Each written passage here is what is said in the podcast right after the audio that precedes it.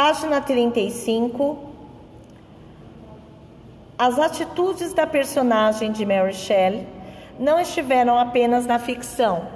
Na verdade, durante muito tempo, as pesquisas científicas eram realizadas sem uma discussão ética que envolvesse aquilo que pode ou não ser feito, quando se trata da investigação. Uma reação a essas atitudes científicas foi a criação de algumas leis que exigissem dos grandes centros de pesquisas, como as universidades, o mínimo de rigor ético e, para tanto, foram criados comitês, legislações e outras normativas que dessem conta de minimizar os estragos que, em nome da ciência, são verdadeiros problemas sociais. Juntamente, né, aqui comigo, professora Elisângela, você vai ler e vai ouvir também um trecho da resolução número 466 de 12 de dezembro de 2012 do Ministério da Saúde, que regulamenta as pesquisas em nosso país. Parágrafo 3. Dos aspectos éticos da pesquisa envolvendo seres humanos. As pesquisas envolvendo seres humanos devem atender aos fundamentos éticos e científicos pertinentes. Parágrafo 3.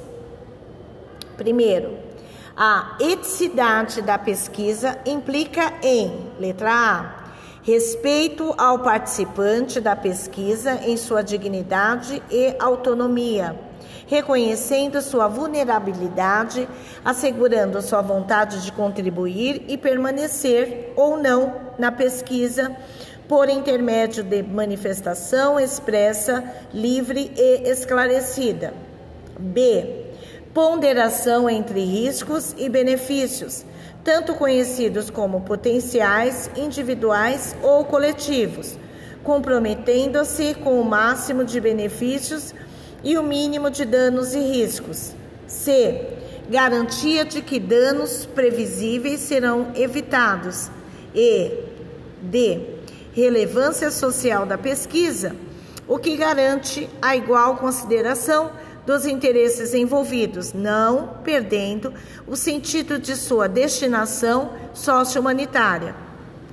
Parágrafo 3. Segundo, as pesquisas em qualquer área do conhecimento envolvendo seres humanos deverão observar a seguinte exigência: a. obter consentimento livre e esclarecido do participante da pesquisa e ou seu representante legal, inclusive nos casos das pesquisas que, por sua natureza, impliquem justificadamente em consentimento a posteriori.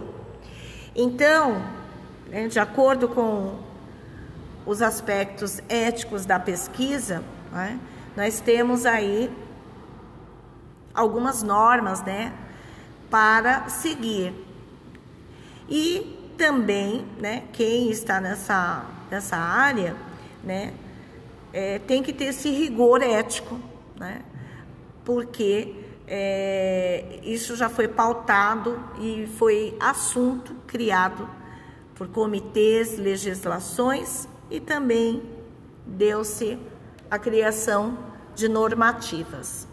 Espero que todos possam e consigam é, realizar essa atividade muito bacana, até porque saber sobre, é, é entender sobre ética, né? Daqui um, um, um, tempo, todos né, devem se apropriar da, não somente da palavra, mas também do significado. Boa sorte.